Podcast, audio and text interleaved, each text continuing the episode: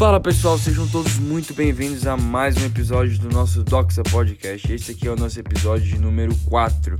Esse episódio aqui que ficou sensacional, realmente uma das melhores conversas que a gente já teve até agora no Doxa.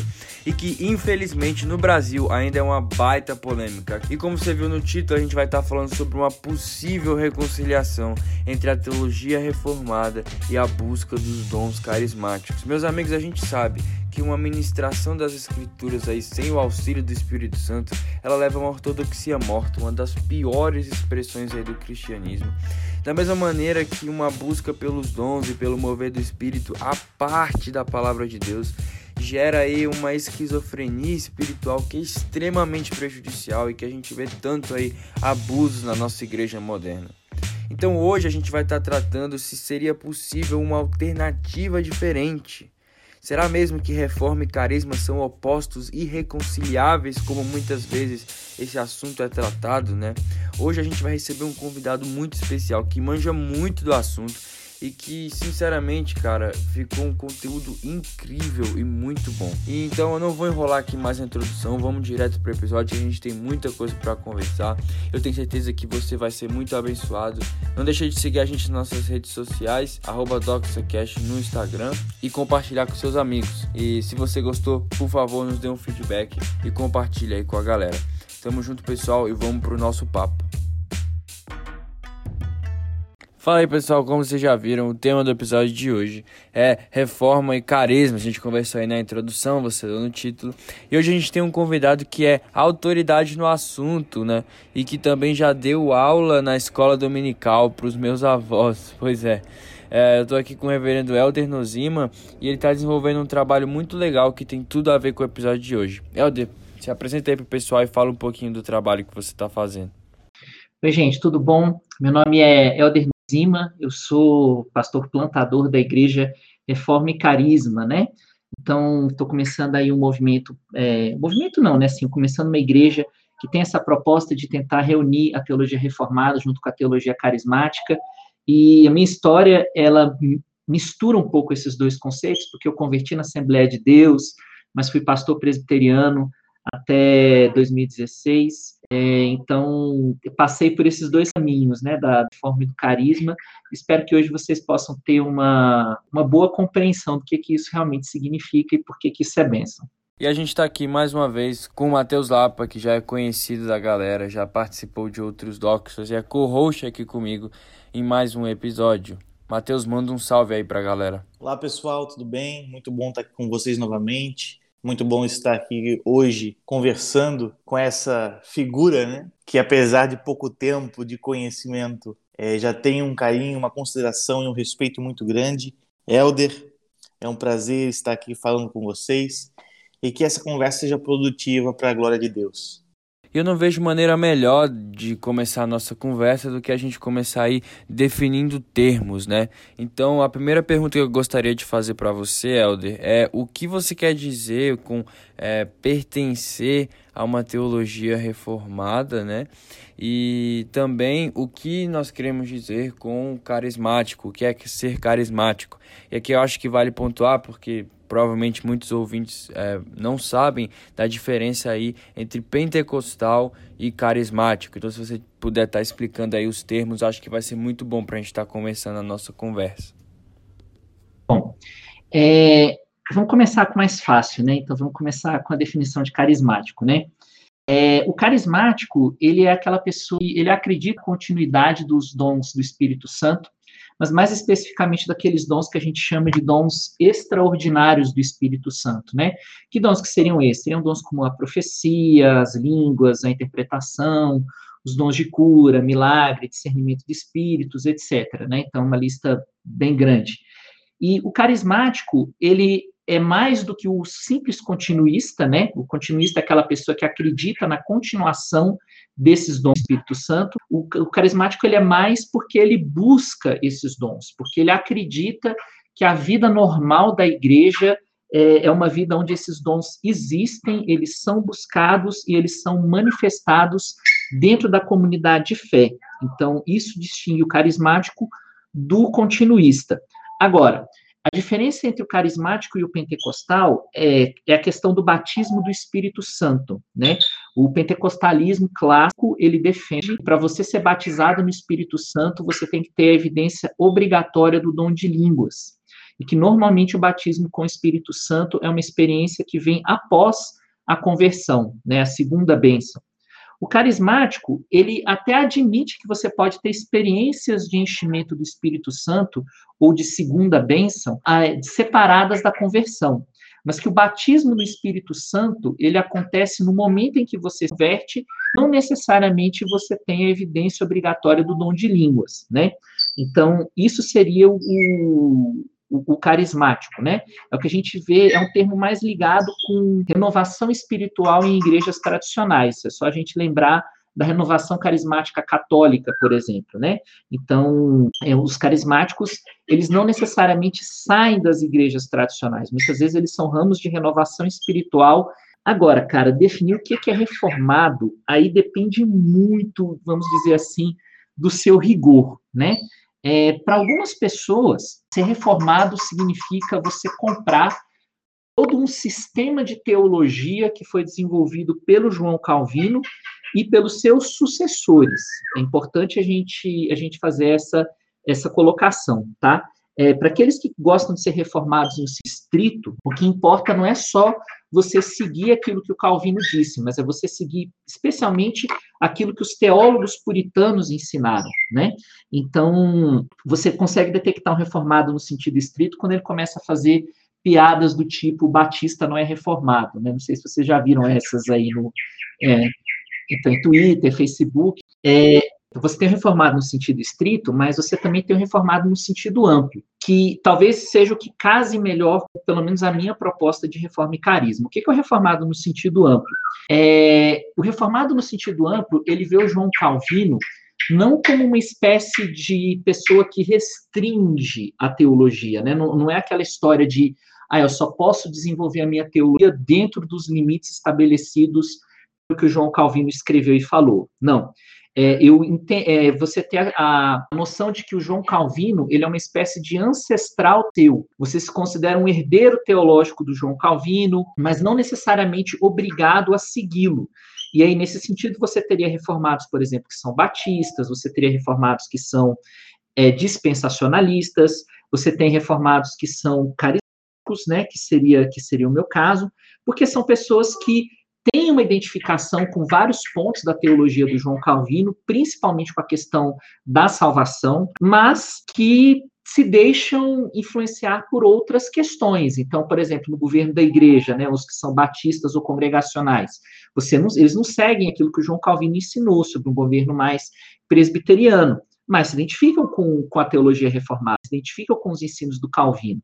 Não apenas com a questão da salvação, mas muitas vezes com outras questões que são importantes dentro do, do, do calvinismo, como a questão da soberania de Deus, né, sobre todas as coisas, da glória de Deus como sendo o objetivo maior de todo homem, seriam as coisas que mais definem a teologia reformada, mais até do que a questão soteriológica. Outras questões, né, como por exemplo a teologia do pacto versus o dispensacionalismo, ou a questão de cessação dos dons espirituais versus continuação dos dons. Aí são vistas como coisas menores, né, como discordâncias menores que você pode ter dentro dessa grande tradição chamada teologia reformada.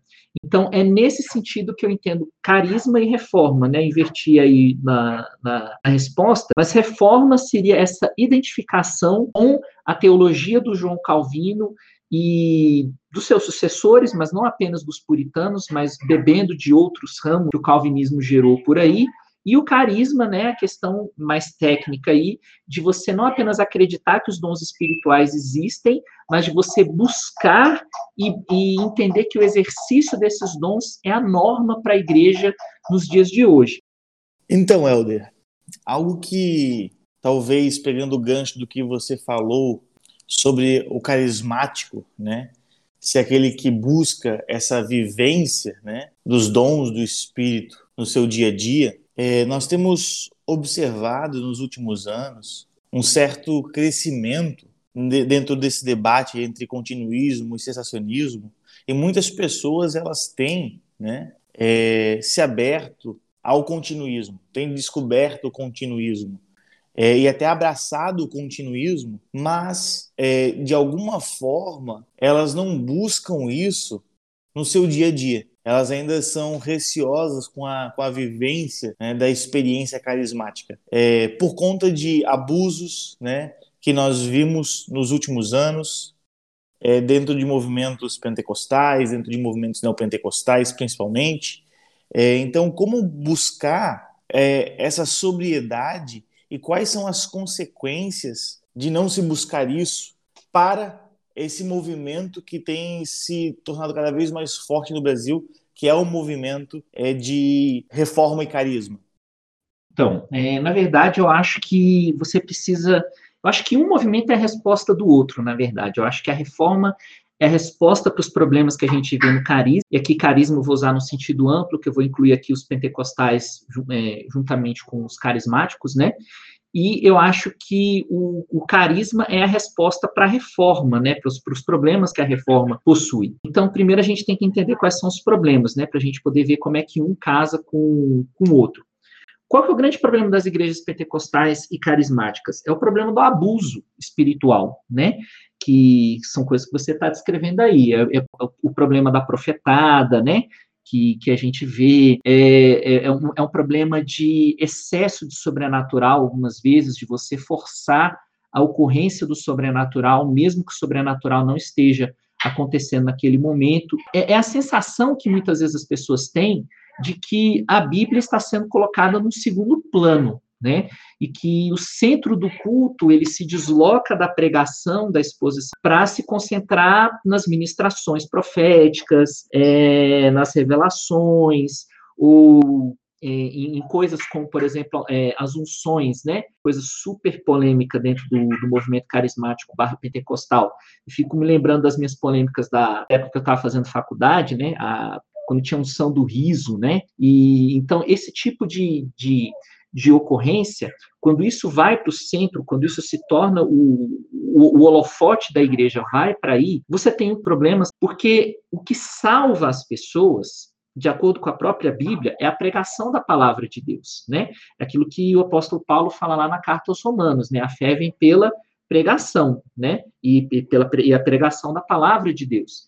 Então, as igrejas carismáticas pentecostais, elas precisam de Bíblia, né? Elas precisam do, da exposição da escritura, elas precisam desse controle da escritura. E eu acho que a teologia reformada, ela me dá a melhor resposta para isso daí. Ela não seria a única opção. Eu poderia, por exemplo, buscar uma resposta no luteranismo, porque o luterano também valoriza essa questão da exposição da palavra, da, da, da questão da escritura, né? Poderia procurar essa resposta, é, talvez no, no, metodismo, né, no, do, do, John Wesley, né, que é arminiano, mas os metodistas também têm uma preocupação com, com, a, com a, exposição da palavra.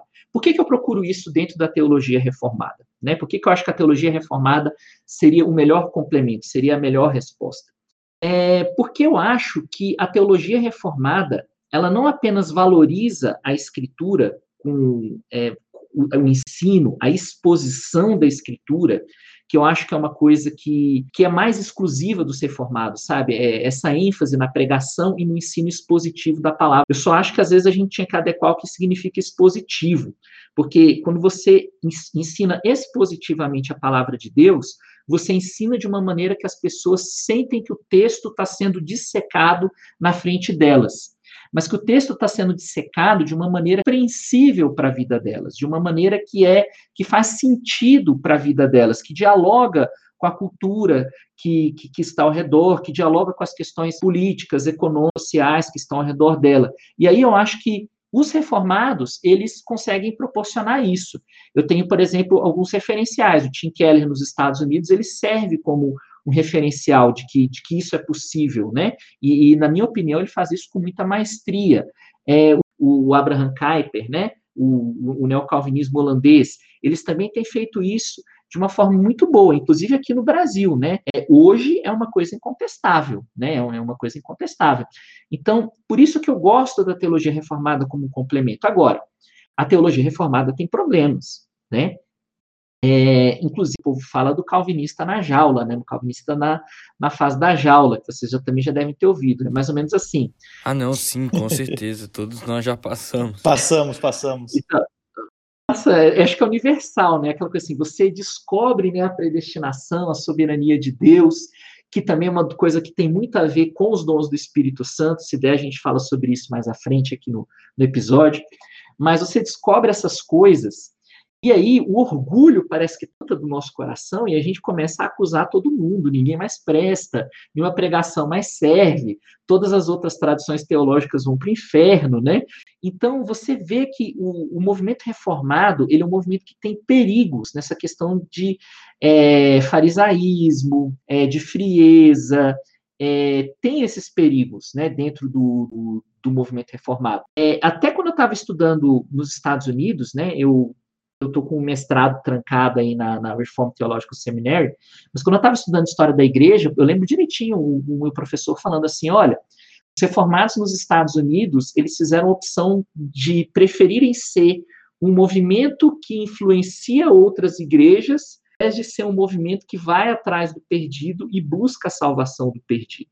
Né? Então, é mais ou menos a ideia assim, ah, a gente não precisa ser a maior denominação protestante dos Estados Unidos. A gente deixa os outros evangelizarem e a gente se contenta em ser lido por eles nos seminários, influenciar essas outras tradições por meio do ensino teológico.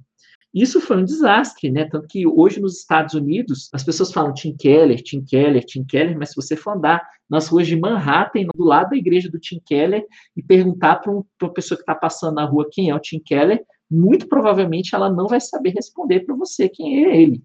Né? Então, de tão irrelevantes que os reformados se tornaram para a população de uma forma geral. Se você junta o fogo do carismático, né, a vontade de evangelizar, a, a, adoração calorosa, a, a, questão de que para você ter o dom, você também tem que ter o amor, né? Eu nunca me esqueço que 1 Coríntios 13 é um texto que o apóstolo Paulo colocou no meio de uma discussão sobre dons do Espírito Santo. Então, para vocês verem o tanto que os dons são uma coisa importante, aquilo que é, é, é a coisa mais importante do Novo Testamento para a gente, porque o resumo da lei é amar ao próximo, porque sem amor de nada vale tudo aquilo que a gente faz, foi algo que o Espírito Santo colocou no meio de uma discussão sobre dons na primeira carta de Paulo aos Coríntios. Então, é, os reformados perdem muito quando eles negligenciam os dons do Espírito Santo de uma forma global, de uma forma, de uma forma geral. Mas os carismáticos perdem também muito quando eles colocam a palavra de Deus numa posição inferior à que ela deveria ocupar. Então, quando você olha, você é um quebra-cabeças, né? Quando você olha, você vê que tem algo ali, o que sobra em um está faltando no outro, na minha concepção, é só uma questão de juntar. Eu acho que se a gente conseguisse fazer de uma forma equilibrada a junção de reformados e carismáticos, isso ia fazer um bem enorme para a igreja geral do Senhor Jesus Cristo. É isso, muito bom, muito bom. Helder, você citou essa tradição histórica, assim, né, mais robusta da teologia reformada. Isso foi um fator muito crucial no meu movimento pessoal de migração de uma igreja pentecostal, neopentecostal, para uma igreja histórica. Isso é um movimento muito comum nos dias de hoje, né? Várias, várias pessoas fazem esse tipo de migração. No meu caso, eu lembro que tinha um anseio realmente no meu coração de, de pertencer a algo que já havia sido provado e permanecido ao longo da história. Não que o carismatismo não possua isso, mas por causa dessa por causa dos movimentos mais independentes, se perdeu um pouco esse senso, né? E durante esse caminho de transição, muitas pessoas se, se tornam cessacionistas, ou como o Matheus falou aí, continuistas que não buscam os dons, né? Cessacionistas práticos. Como você enxerga essa transição assim, né? Se você acha que existe uma alternativa de realizar, realizá-la de maneira é, unida, de maneira entrelaçada? Então, eu acho que Sim, eu concordo com você. A minha questão é que você precisa ter um conhecimento mais amplo daquilo que é a teologia reformada para você conseguir fazer isso de uma maneira que realmente respeite a tradição carismática. Né? É, no caso aqui do Brasil, as pessoas têm uma visão muito restrita ainda do que significa teologia reformada. Então, eu vou dar um exemplo. As pessoas acham que é, teologia reformada é basicamente a confissão de fé de Westminster, né? E, e, os catecismos seriam símbolos de fé das igrejas presbiterianas. E que isso seria, sei lá, o, o padrão de excelência do que significa ser reformado no Brasil. Porque na, na confissão de Westminster fala que, quando, que Deus entregou né, as escrituras e que cessaram os antigos modos né, de Deus se revelar ao seu povo, tem essa ligação de reformado com cessacionismo e a oposição dos reformados aos carismáticos. Agora, Calvino viveu antes da confissão de fé de, de Westminster, né? E se você for ver, por exemplo, a reforma escocesa, John Knox, você percebe que dentro da reforma escocesa havia a ocorrência de profecias, de dons de, de manifestações de dons espirituais, por exemplo, de, até de ressurreições que aconteceram na época da reforma escocesa. Então, então ah, se você for procurar essa história né, da, da, da reforma escocesa, você vai encontrar é, histórias de visões, você vai ver o John, o John Knox tinha profecia, e não era profecia pregação, era profecia preditiva. Tem história no, no, Surpreendido pela Voz de Deus, né, que, que é da vida, que que eu, eu tenho um exemplar aqui em casa que eu não empresto para ninguém. Eu, eu acho que se tiver um incêndio na minha casa, eu venho salvar esse livro da biblioteca porque eu não vou conseguir achar outro em português. É, ele fala, ele tem, ele tem, um capítulo que chama Profetas Presbiterianos e que ele vai contando esse tipo de história. É, e vem aquela situação, né? A gente não sabe disso porque a gente não conhece o alcance da teologia reformada. Uma outra coisa, né? Pesquisando sobre esse assunto, tentando encontrar é, ligações né, com, com, com o passado. A igreja, os 39 artigos de fé da igreja da Inglaterra, né, da igreja anglicana, eles são considerados um documento reformado, um documento feito sob influência calvinista. E os anglicanos, embora tenha cessacionistas no, no, no, meio do anglicanismo, mas o anglicanismo também tem abertura para os carismáticos, né? Também existe um movimento de renovação carismática dentro das das várias dioceses da igreja anglicana. Então, quando você pesquisa o que é teologia reformada fora da igreja presbiteriana, e é importante fazer, fazer essa, essa ênfase, quando você entende que existe um mundo reformado fora de Westminster, consegue descobrir ligações entre os carismáticos e reformados de tempos anteriores. Agora, é, eu acho que a busca por uma ligação histórica dos carismáticos, ela não vem apenas da teologia reformada. E aí, por mais que eu tenha colocado o nome da igreja, né, como reforma e carisma, mas existem coisas que a gente tem que buscar fora dessas duas tradições. E aí eu vou dizer uma coisa que vai ser super polêmica, mas eu acho que algumas coisas a gente precisa buscar dentro da tradição do catolicismo romano. E aí eu vou explicar por quê tá? É, então... Só, só para não, só não perder esse fio e já introduzir uma outra pergunta que, que é algo que, que essa madrugada é, me veio, né, é, para lhe perguntar, é que a, a nível é, popular, né, as pessoas elas têm uma, uma ideia revisionista da história. As pessoas elas buscam é, revisionista e restauracionista, assim, né? Então elas buscam sempre esse movimento de restauração e tudo mais. É, e de modo popular, parece, né, é, não conhecendo a história, que é, a Igreja do Senhor ficou sem os dons do Espírito Santo por quase dois mil anos, por dois mil anos, né, praticamente, é, e na, em Azusa voltou para a igreja os dons do Espírito. Mas essa visão, ela não é somente errada, né? Mas ela também desconsidera toda uma tradição é, conhecida como uma tradição mística, né? E que eu acho que é, se enquadra dentro disso que você está falando agora.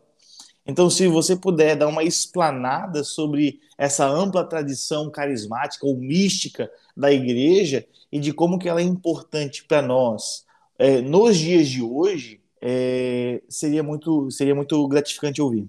Então, então vamos lá, né? É, olha só, essa é a grande sacada, na verdade, para mim, de ser reformado e carismático, que, e, e, de começar uma igreja nova, porque assim, parece que eu estou sendo restauracionista, né? Parece que eu estou falando assim, ah, estou começando uma coisa nova aqui, porque eu estou juntando, né, a, o, o reformado com o carismático, isso é uma novidade, coisa que nunca aconteceu antes. Só que, se você for olhar do ponto de vista da história, o cessacionismo é uma novidade, né? É, a, a, manifestação contínua dos dons e sinais do Espírito Santo é que é a constante da história da igreja. E qual que é a prova disso? A, a prova disso é a seguinte: a Igreja Católica Apostólica Romana, a Igreja Ortodoxa em todas as suas variantes, grega, russa, do que você procurar, a Igreja Copta do Egito, são todas igrejas que veneram santos, igrejas que reconhecem a existência de pessoas ao longo da história que tiveram dons espirituais. Né? Nossa, o Helder está virando idólatra, né? isso que, que, o pentecostalismo faz, né? idolatria dos santos. Não, não é isso que eu estou querendo dizer. O que eu estou querendo dizer é o seguinte: é, eu não estou defendendo a oração aos santos, esse tipo de coisa, mas a existência da veneração a eles, os relatos históricos daquilo que eles fizeram, são provas de que o Espírito Santo sempre se manifestou ao longo da história da igreja. O pentecostalismo, ele é filho dos movimentos de santidade que aconteceram no século XIX, que são filhos do pietismo, né? Que são filhos do pietismo. Não sei se vocês ouviram falar numa denominação que chama Aliança Cristã e Missionária, né? Que é a denominação do famoso A.W. Tozer, né? É um escritor arminiano que até os calvinistas leem de tão bom que, que o Tozer é, né?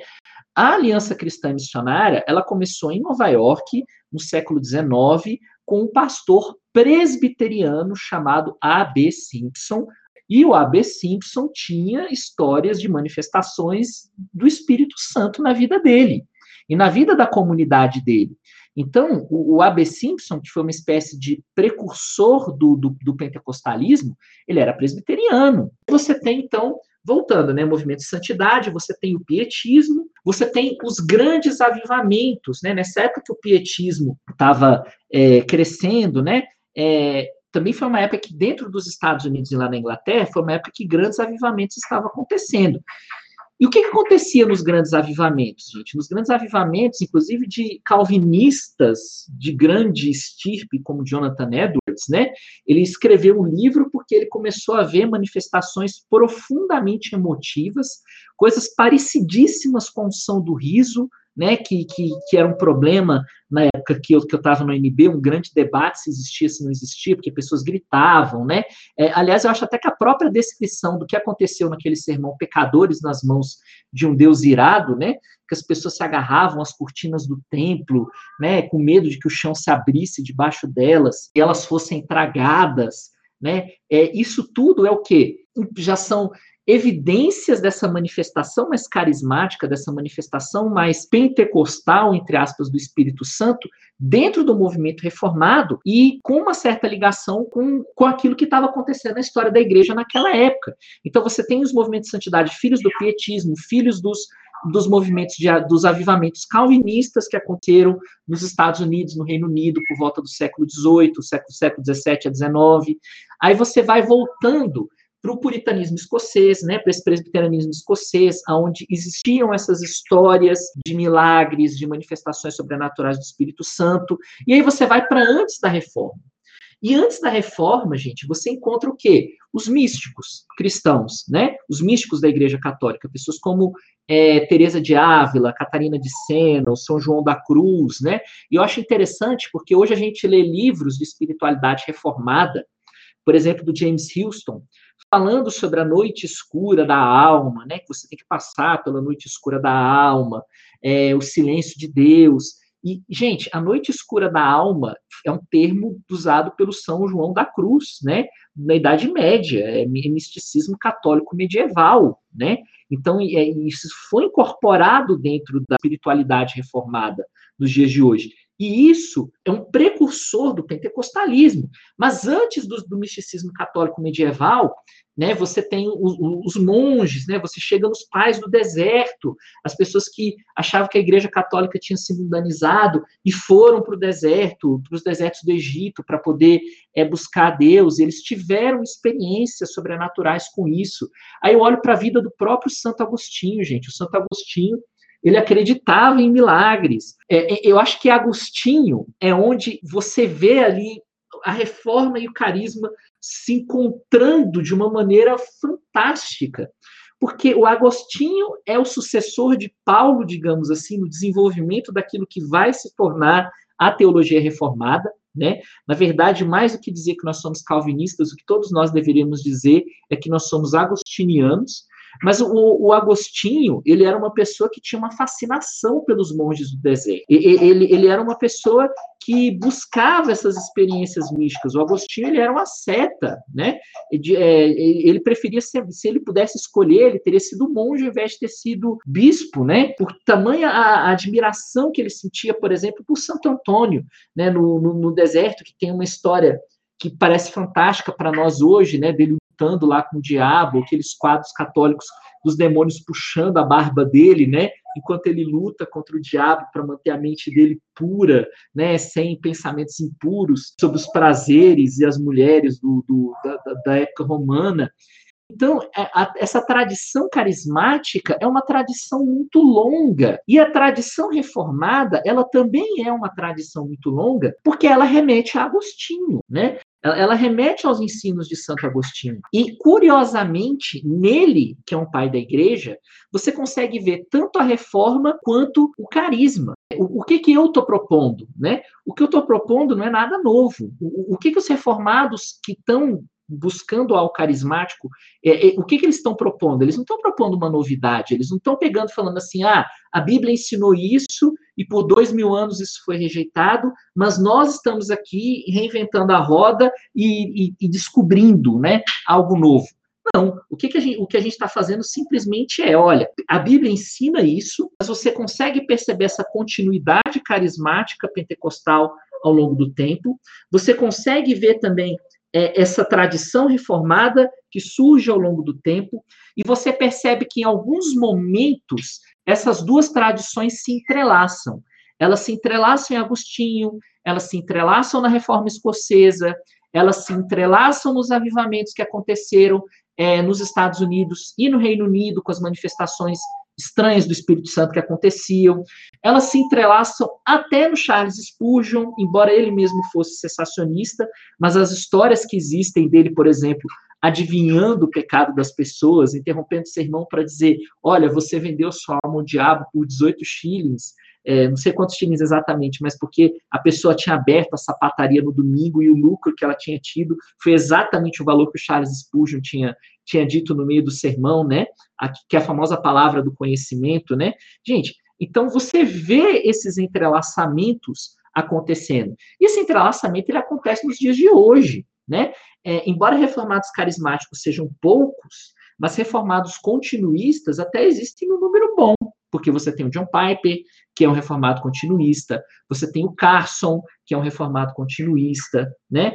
É, carismáticos você teria o, o, o Storms, né, que, que é um, o meu modelo, né, assim, é a pessoa que mais me impactou é, recentemente em relação a essa questão, meu modelo de ministério hoje, você tem o N. Gruden, você tem várias pessoas que, que vão nessa direção, né, de, de entrelaçamento dessas duas dessas duas tradições. A única coisa que eu quero, que eu acho que outras pessoas querem, é que esse entrelaçamento se torne uma coisa definitiva, que surja uma tradição que de fato mantenha essas duas, essas duas, esses dois fios unidos, tanto o fio da reforma quanto do carisma.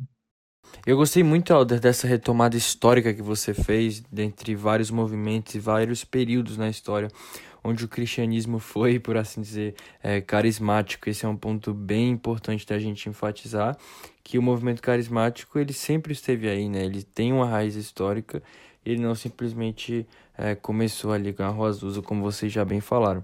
Mas o enfoque que eu gostaria de dar, e, e tem um livro muito bom da editora Carisma, que chama, se não me engano, Dois Mil Anos de, de Cristianismo Carismático, onde o autor ele vai tratar de, assim, desde a igreja primitiva ali, apostólica, os pais da igreja, é, Irineu, Tertuliano, e aí ele vai para o início do misticismo, Agostinho, né? E é muito bom mostrando realmente essa raiz carismática e essas diferentes expressões do mover do Espírito Santo durante a história da igreja. É, mas, Alder, a pergunta que eu gostaria de fazer é que, por mais que a gente tenha focado aí nesse, nessa primeira parte, nesse entrelaçamento, esse momento onde os dois andaram juntos, movimento junto de reforma e carisma, é, em que momento os dois se tornaram opostos? Em que momento os dois aparentemente se tornaram é, irreconciliáveis? Tem algum momento histórico que a gente possa traçar isso? Algum acontecimento? Como é que é? é é, eu acho que a própria época da reforma em si foi um, foi um momento em que isso,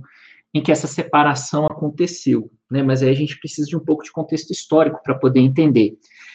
É, e aí eu nem vou para o Calvino, né? Eu vou para o Lutero direto. Ele tem aquela frase que eu odeio, né? Que ele fala, é, eu, eu esqueci o ipsis literis da frase, né? Mas que ele diz que prefere não ter nenhum sonho, nem nada, né? Que ele prefere ter apenas a palavra de Deus. Mas por que que o Lutero diz, diz isso, né? Ele diz pelo seguinte: porque quando ele começou a colocar as suas teses, né, a sua proposta de reforma da igreja, a igreja católica se colocou contra ele falando assim, olha, nós temos os milagres dos santos que atestam e testificam de que Deus está do nosso lado. Que milagres você, Martinho Lutero, tem para provar e para sustentar a sua, a sua posição, né? E o Lutero não tinha milagre nenhum, né, para poder mostrar, assim como Calvino também não tinha milagre nenhum, né? Mas eu acho que é, a luta que o Lutero, o Calvino, esses reformadores de primeira, de primeira e segunda geração tinham, é, era uma luta exatamente para poder colocar a escritura acima dessas manifestações miraculosas, digamos assim. A escritura tem mais autoridade do que o milagre. O que vamos combinar, gente? É uma luta bíblica, né? Assim, você vê lá na lei é, quando Deus fala do falso profeta, né, o Moisés está falando do falso profeta lá em Deuteronômio, ele fala, né, olha, ainda que o falso profeta faça um grande sinal, um grande milagre, né, é, se ele disser para você adorar outros deuses, ele tem que, é, ele tem que ser morto, né, porque ele está ensinando contrário ao livro da lei, né, está ensinando, está pregando rebelião contra, contra Yahvé. Então, é, eles estavam, de fato, né, assim, a luta que eles tinham é uma luta bíblica, né? A Bíblia tem que estar, tá, a palavra tem que estar tá acima, os profetas têm que estar acima, até porque um milagre realmente, é, o milagre existe, mas a gente também não vai ser aqui ingênuo, né? A gente sabe que charlatanismo também existe, a gente sabe que falsificações também existem, a gente sabe que, que, que tudo isso é, é, são problemas também, né? Dentro do, do milagre. E a Bíblia não, né? A Bíblia a partir do momento que você tem fé na Bíblia, a Bíblia é estável, a Bíblia é segura. Então a luta deles era exatamente a de não enfatizar o milagre, mas enfatizar a escritura.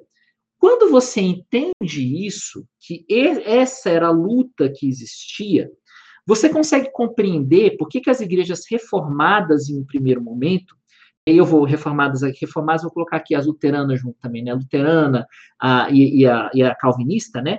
por que, que elas seguiram por um caminho mais cessacionista, digamos assim, de negação do milagre? Porque era fruto de uma polêmica que eles existiam, que, que eles tinham contra a Igreja Católica. E claro, o legado do fundador é um legado que permanece. Né? Não, não tem como a, gente, como a gente negar isso hoje. E aí, como o Lutero o Calvino, eles estavam envolvidos nessa questão anticatólica, isso permaneceu, né? Isso, isso permaneceu como um resquício, né? Dentro do, dentro do protestantismo.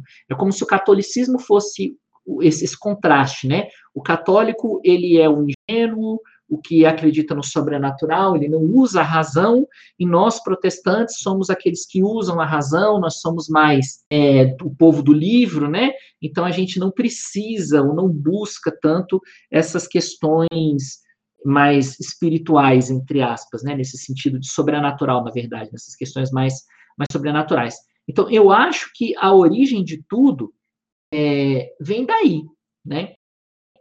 É, vem daí.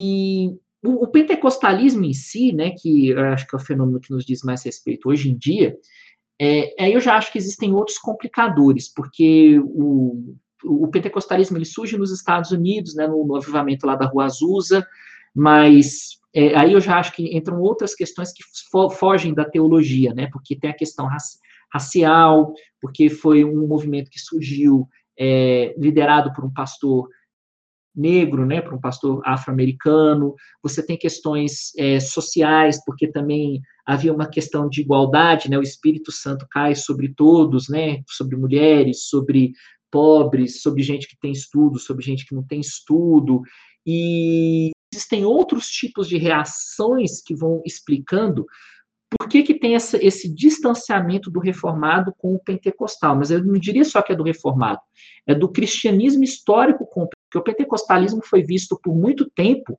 como uma heresia, né? Se vocês forem pegar livros, de, é, livros ou artigos de, de, jornais como Jornal Batista, Brasil Presbiteriano, né, assim, dos anos 30, dos anos 40, eu não vou ficar surpreso se você encontrar seitas e heresias eles falando do pentecostalismo, né? Você ainda encontra livros antigos que descrevem o pentecostalismo como uma heresia, né, para as igrejas históricas. Mas eu e outras pessoas já somos uma evidência de que há reformados que não veem mais o pentecostalismo assim, e embora a gente não tenha virado pentecostal, a gente tem as nossas diferenças doutrinárias em relação ao Espírito Santo, mas a gente curte tanto que a gente está tentando fazer a junção das duas coisas. Ou, que era a minha ideia original, infelizmente eu fui é, eu não encontrei oportunidade para fazer isso, porque a minha ideia original era trazer uma renovação espiritual para a igreja. Né? Eu queria, na verdade, fazer a renovação presbiteriana carismática, né? não tem a renovação católica carismática. Eu queria fazer algo parecido dentro da presbiteriana. Como isso não foi possível, então eu tive que sair para tentar começar alguma coisa nova, mas a minha ideia original era essa. Então fica, eu, eu não consegui, mas sei lá, às vezes daqui a 40, 50 anos, alguém vai conseguir. É, agora, trazendo um tom mais é, pessoal né, da pergunta, é, nós sabemos que, como você explicou, né, essa cisão que houve, e, e tu citasse Lutero, né, o ipsis litris é, é, eu fiz uma aliança com Deus, que ele não me mande visões, nem sonhos, nem mesmo anjos. Estou satisfeito com o dom das escrituras sagradas que me dão instrução abundante e tudo o que preciso conhecer, tanto para essa vida quanto para que há de vir. É essa, não é? Isso, essa mesmo. E, e, diante dessa, dessa tradição, né, que de certa forma é por conta de ser um movimento reacionário, né, aos abusos que estavam acontecendo na Igreja Católica, é, acabou entrando nesse viés, né, é, mais sensacionista, apesar de na época não ter esse termo para ser definido como, é, você pessoalmente, tanto né, é, a nível eclesiástico quanto a nível pessoal, né, já sentiu pressionado a abandonar a, os dons, o carisma do Espírito? Já sentiu é, é, tentado a apagar, né, utilizando uma linguagem de, de Paulo, o, o, a, a operação do Espírito? Olha, não só me senti tentado, como eu quase cheguei a fazê-lo, porque você, a, grande verdade é essa, você não encontra espaço, né? Pelo menos eh, tem pessoas que dizem, ah, tem, tem pastores presbiterianos famosos que, que são continuistas, né? Que, que creem nessa, nessa coisa dos dons e tal. Mas a grande verdade é que mesmo que você vá na igreja dessas pessoas, você não, não tem espaço lá para entregar uma profecia, por exemplo. Você não vai chegar no culto de oração e não vai estar tá lá a irmãzinha da oração, a mão na sua cabeça, orar em línguas e profetizar para você, né? Você não encontra, entendeu? Assim, é, tem, tem, pastores que eu não vou falar nomes porque é capaz, porque eles vão negar, vão falar porque é queimação de filme na, na Igreja Presbiteriana do Brasil, você você afirmar que crê no que, que crê essas coisas assim, mas tem pastores que, que dizem, né, que a gente vai na igreja deles e a gente sabe que não tem essa vivência. Isso não existe praticamente é, é dentro do IPB. Sim. Então você, é, você chega uma hora que você quer se conformar, né? E eu acho que uma coisa que pega muito, o que faz as pessoas entrarem em crise com, com os dons, é quando você encara um falso profeta, digamos assim. Né? E eu tive algumas experiências negativas em relação aos dons, né? É, por exemplo, é, eu, eu casei, né? Mas já tive que dez pessoas diferentes falaram que eu ia me casar com aquela com, com, com, aquela menina e eu não casei com ela, né? Então, mas não foi a única que eu passei, né? Eu tive decepção amorosa com, com, com profecia, é, eu tive decepção ministerial com profecia, né? É, eu, eu, falo assim, né? Raramente vem, muito raramente, alguém vem para me entregar uma profecia para me repreender pelos pecados que eu realmente estou cometendo naquele momento, né? Tem, tem igreja que você vai que, que é sempre assim, não, você vai pregar é para o Maracanã lotado, para você é pouco, né? Você vai pregar é, é para, é, sei lá, você vai pregar para as nações. O Brasil vai fechar para te ouvir pregar. Isso, né? É, é, sempre assim, né? Umas coisas assim, as coisas não acontecem, né? E você vai ficando naquela angústia, você vai ficando naquela agonia, né? E, é, e principalmente atualmente, assim, com a igreja jovem se engajando, né? E você tem essa tentação de prometer que todo mundo é um, um avivalista, né? Uhum. Esse, esse charlatanismo, ele vai é, prometer que todo mundo é um grande avivalista, que a pessoa vai pregar em várias nações, então você vai ter uma geração de frustrados, né? Esse é o grande problema. Exatamente. Para pessoas mais racionalistas, o sensacionismo realmente é muito atrativo, sabe? O sensacionismo ele te dá algo domesticado assim, né? Então, o milagre não está de todo excluído, né? Porque em tese você pode orar e Deus decide se ele vai curar, se ele vai fazer, se ele não vai intervir, mas você não se arrisca em momento algum, né? Você não tem que entregar uma palavra profética para ninguém. É segue o livro, vai dar tudo certo, né? Basta você seguir o livro. É quem gosta das coisas debaixo do controle é uma coisa muito, muito atraente. O problema é que o, meu problema é o seguinte: é que quando você vai ler a Bíblia, o argumento exegético do seu contexto original, considerando a língua, a história, né, é, esse tipo de coisa, o texto bíblico não dá margem para você ser sensacionista. Ele não é domesticado, né? Deus, ele, eu gosto muito de, de, de, ver experiência espiritual, é Moisés diante de Deus lá no Monte Sinai, porque é muito aquilo ali. E Moisés não espera aquilo, ele foge daquilo, ele fica morrendo de medo, né? Quando ele vê o cajado que virou uma serpente. E, e, e é assim, né? A, a grande verdade é que um Deus domesticado não é Deus né? Ele é um ídolo, ele é algo que foi construído de acordo com a imaginação humana, um Deus que a gente pode controlar, porque um ídolo é isso. E o cessacionismo, na minha visão, ele faz de Deus um ídolo. E o carismatismo, por ele, porque você nunca sabe o que o Espírito Santo vai te pedir. Você nunca sabe qual direção que o Espírito Santo vai dar. E isso quando você, quando você se defronta com isso e você pega o que o livro diz e você percebe que o argumento é um argumento que é fraco, é tão fraco a ponto de alguns sensacionistas admitirem que não existe base exegética para isso, é uma base lógica. Então, gente que argumenta com base na experiência atual, né? Aquela coisa assim de é, ah, vê quantos charlatães tem por aí e me diga se os dons existem ou se os dons não existem, né? Fraco demais, né? Então, assim, Aí eu desisti. Mas quando você tem essas decepções, tem uma hora que você fala mesmo, ah, mas será que tem alguém aqui que está falando realmente aquilo que é a vontade de Deus? Porque eu, eu fui no acampamento, eu orei em línguas, mas eu voltei para casa e vi pornografia, briguei com meu pai, é, xinguei a minha namorada, é, porque também tem essa, né? Se a gente lê 1 Coríntios, a gente sabe, né, que dons não, não significam necessariamente santidade, né? A igreja de Corinto, né?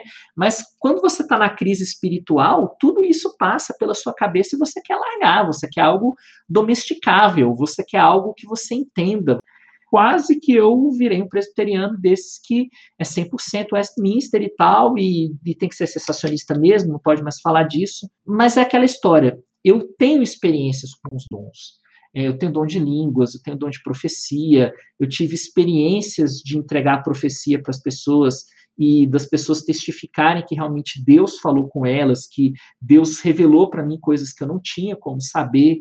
As coisas não tem como, né? Você sentiu, você não tem como negar o Espírito Santo dessa maneira. Então eu continuei carismático. E a tal ponto que eu preferi sair da IPB do que negar o meu carismatismo. É isso. Algo que é, duas coisas, né, que enquanto tu, tu falava me vieram a primeira, se eu não me engano, foi a é o Craig Kinner, né, que fala que se nós queremos é, é, ser o povo do solo escritura, né, nós devemos assumir que a escritura não dá base para um sensacionismo, né? Então, ser continuista é sim é, estar fundado nas escrituras sagradas e somente nas escrituras sagradas. Né? E outra coisa que, que você é, falou, né, e quando estava falando do sensacionismo, eu lembro que um dos meus professores, ele, ele era assim também, né? Sensacionista, mas não não era um sensacionista explícito, ele era um sensacionista de, de vida mesmo, né? Apesar de dizer que os dons continuavam, apesar de, de falar que Não, Deus ele cura, né? Eu nunca me esqueço de uma situação onde um, um colega, né, estava passando por uma situação difícil e aí antes da, da aula, né, iniciar, é, alguém disse assim, ah, vamos orar por ele. E era uma situação assim de doença é, grave, não lembro se era um câncer ou algo do gênero. E, e o meu professor foi orar, né? E aí o, a, a oração do meu professor me, me impactou, né? De uma forma negativa, em certo sentido, porque eu li assim, aquele momento eu parei e falei desse cara, esse cara não, não pode crer que os dons continuam, né? Ao invés de orar por cura, ele orou da seguinte maneira, algo, algo muito parecido com isso. Ah, Senhor, é, abençoe o fulano de tal e dê capacidade para os médicos estarem tratando o câncer, mas o Senhor sabe de todas as coisas. Aquele momento quando ele estava orando, eu, eu abri o olho e falei assim, não, ele não está orando isso, sabe? Foi frustrante.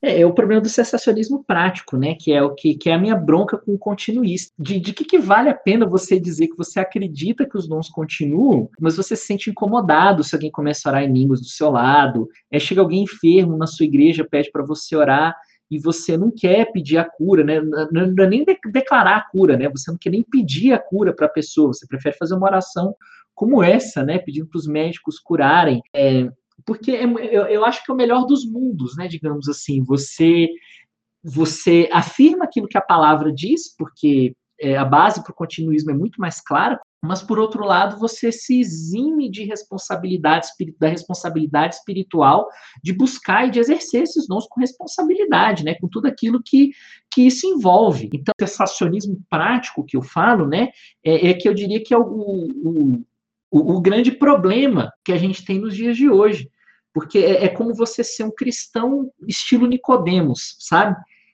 Você acredita em você vai ver ele de noite, né? Porque você não quer. Discípulo oculto. Isso, exatamente. Você não quer que, que as pessoas se identifiquem, saibam, né? Que você vê Jesus. É, Para mim, o, continu, o continuista, né?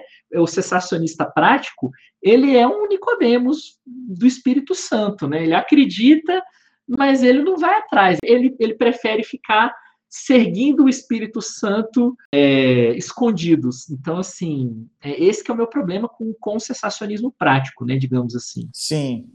E, Helder, né, você falou, a gente conversou aqui é, e aprendemos bastante sobre essa questão da historicidade, né, do movimento. E agora a questão que eu queria levantar é sobre liturgias. A minha pergunta para ti é: você acredita que existam liturgias que apaguem a ação do Espírito Santo? E como que a igreja ela tem essa importância de moldar a, a experiência, a vivência do crente dentro é, dos dons do Espírito? Olha só, é, sim, eu acredito que você pode apagar o Espírito Santo ou as manifestações do Espírito Santo por meio da liturgia. E eu acredito que é uma base bíblica para a gente poder fazer essa afirmação. Só que para a gente entender a base bíblica, eu preciso parar de ler a Bíblia apenas como decorar versículo, e eu preciso começar a entender a Bíblia como um organismo, como um sistema. E aí a gente precisa voltar a nossa atenção para 1 Coríntios de 12 a 14, né? Que tradicionalmente é onde a gente fala sobre dons. Quando a gente vai para 1 Coríntios 14, é, eu diria que é até discutível se dons são efetivamente o assunto mais importante discutido em 1 Coríntios 14. Porque 1 Coríntios 14 é um capítulo que, que trata do culto, né? E qual que é a mensagem orgânica, sistêmica que está sendo passada em 1 Coríntios 14? A mensagem que está sendo passada, porque eu estou até aqui abrir a Bíblia aqui, né? É, então você você vê assim, é, onde que eu vou falar sobre profecia? Eu não vou profetizar na igreja, né? Porque o que o apóstolo Paulo fala é do uso da profecia dentro da igreja, dentro do culto, né? E, e, e deixa os outros falarem, né? Então, por exemplo, 1 Coríntios 14, versículo 26, está falando de culto e está falando de dons, ó. Este traz revelação, aquele outra língua e ainda outra interpretação. Seja tudo feito para edificação. Gente, quando vos reunis é para o culto cristão, né? Louvor, fala de doutrina, né, o ensino da palavra, mas também fala de revelação, e aqui revelação eu acho que a gente pode colocar numa coisa bem ampla, porque pode ser o dom de profecia, pode ser a palavra de conhecimento, pode ser a palavra de sabedoria, e aí ele continua explicando como que se usa o dom de profecia dentro do culto, o dom, as línguas. Então, os dons extraordinários, eles precisam encontrar expressão dentro da liturgia da igreja, né? É preciso que exista uma abertura para que isso aconteça. E a gente não é reformado, né? Uma das coisas que os reformados adoram falar é essa coisa do princípio regulador do culto, né? Ah, no culto tem que ter, ele tem que seguir o padrão do Novo Testamento, ele tem que seguir tudo aquilo que o Novo Testamento fala e tal. Ok, é assim? Então, é, então... nesse sentido, o princípio regulador do culto tá faltando esse espaço para os dons. Você enxerga desse jeito? Enxergo dessa maneira. Por quê? Porque tem que ter, gente. Porque a Bíblia fala, olha, o culto do Novo Testamento tem salmo, o culto do Novo Testamento tem revelação, tem espaço para profecia, o culto do Novo Testamento tem todas essas coisas.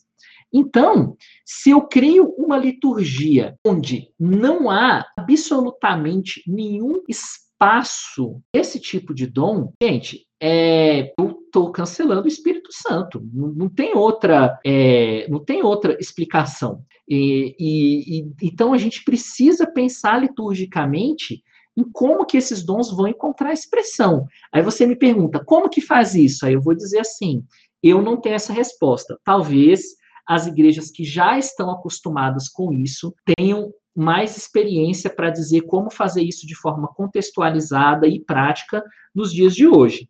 O dom, ele não é feito para eu exercer ele dentro da minha casa, escondido. O dom, ele é feito para eu exercer publicamente. Uhum. Muito bom, Alder.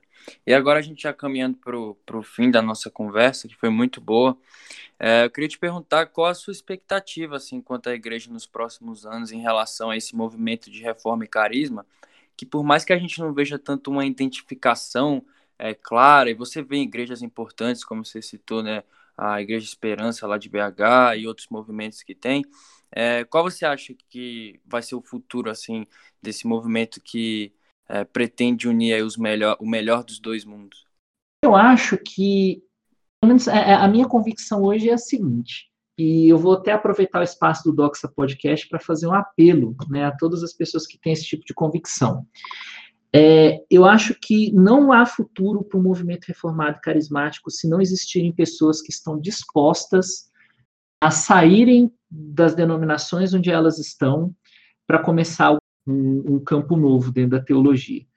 É, infelizmente, o que a gente vê hoje é que reformados e pentecostais eles estão em guerra então, é muito complicado dentro de um esquema assim. Então, para que tenha um futuro, é preciso que pastores, é preciso que seminaristas estejam dispostos a começar igrejas do zero. Né? É preciso que mais gente siga com a reforma e carisma. Porque, por exemplo, até a Igreja Esperança de BH é uma igreja independente, né? não, não é uma denominação a, a, Igreja Esperança, né? Você tem, você tem presbiterianos carismáticos? Você tem, mas é a igreja dessas pessoas e elas não vivem a experiência carismática porque não é permitido a elas viver essa experiência. Isso queima o filme desses pastores. Então, a gente precisa começar a plantar igrejas com essa orientação. Se isso não acontecer, eu não vejo um futuro para um movimento reformado carismático no Brasil. Legal, é muito bom.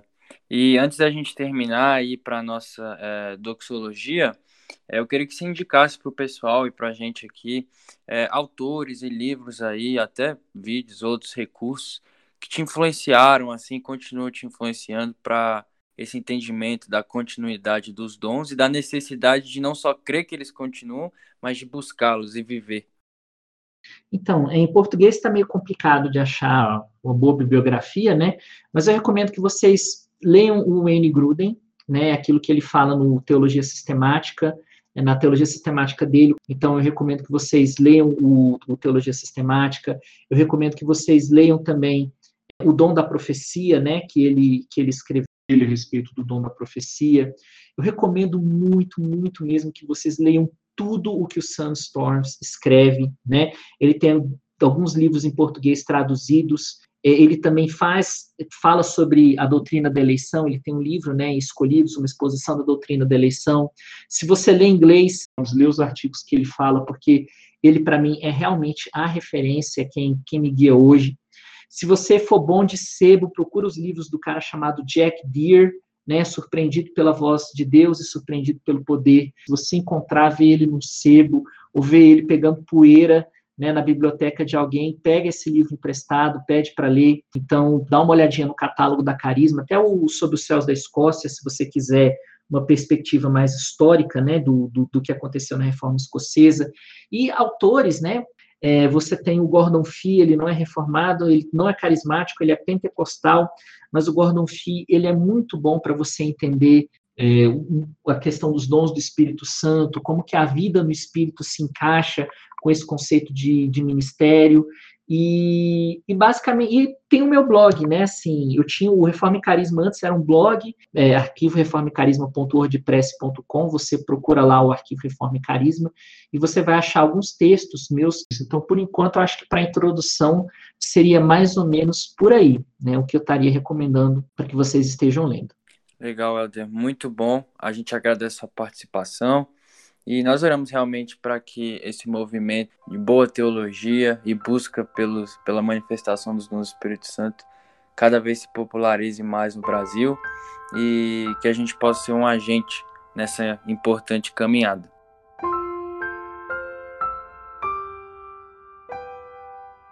É, o Glória Patri, né? É uma doxologia bem simples, mas profunda, que fala assim: Glória ao Pai, ao Filho e ao Espírito Santo, como era no princípio, agora e sempre. Amém. Obrigado, gente. Foi um prazer poder estar aí com vocês.